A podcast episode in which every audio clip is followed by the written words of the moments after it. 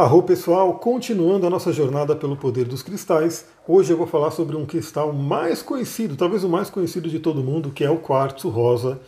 Eu tenho esse da pedação aqui maravilhoso. Aqui a gente tem vários quartzos rosas, né? Porque eles são realmente, eles estão em todo lugar. Essa pedra maravilhosa, que é muito abundante aqui no Brasil, inclusive eu moro aqui em Mariporã, pertinho de Atibaia, e dizem que Atibaia, né, tem lá a Pedra Grande, é um grande quartzo rosa ali. E realmente você andando ali, né, pelas trilhas, você encontra, às vezes ali na estrada, pedaços de quartzo rosa. É um mineral incrível e que todo mundo deveria ter também, porque ele é extremamente acessível e muito poderoso para a gente poder trabalhar no nosso dia a dia. Bom, eu vou consultar o material que você vai receber quando você entrar no workshop de cristais, e aí você vai fazer esse, esse, esse workshop, né, vai entender tudo que eu vou explicar para você e vai ter esse material de consulta para fazer que nem eu vou fazer aqui o que, que o quartzo rosa traz para a gente? Aqui, claro, num vídeo de 2, 3 minutos eu vou fazer realmente um bem resumo né, do que ele traz e você vai ter toda a informação depois no workshop. Bom, o quartzo rosa, primeiramente, ele ajuda a aflorar os nossos sentimentos. Ele ajuda a abrir o coração.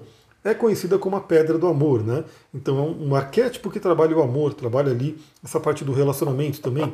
É um cristal que ativa nosso chakra cardíaco superior, né? realmente naquele conceito de amor incondicional. Então aquela pessoa que é muito dura, que às vezes não se abre aos sentimentos, não consegue realmente ter um relacionamento porque ela está cheia de couraças, ela está cheia de aprisionamentos e não consegue se colocar de uma forma mais emotiva, o quartzo rosa ajuda muito. O quartzo rosa também ajuda na cura emocional.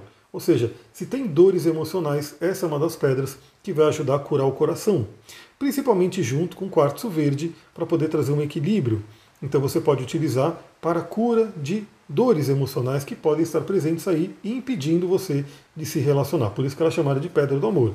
Ela também traz a gentileza, ou seja, a gente se conectar com o outro de uma forma gentil, de uma forma amorosa, e acho que isso é importante para todo mundo. Né? Todo mundo deveria trabalhar essa questão da gentileza, da compaixão e do amor. E por fim, ela traz também a unidade com o divino, ou seja, por trabalhar o nosso chakra cardíaco superior, a gente começa a trabalhar, a vibrar no amor incondicional. Inclusive, algumas pessoas mais sensíveis podem ficar extremamente sensíveis a utilizar muito quartzo rosa, no sentido de, às vezes, sentir muito a dor do outro, de chorar, né? Muito frequentemente. E se você sentir isso, você pode utilizar uma pedrinha para equilibrar, que é o quartzo verde, né, que a gente já falou aqui, tem um vídeo sobre quartzo verde, é um par perfeito para o quartzo rosa.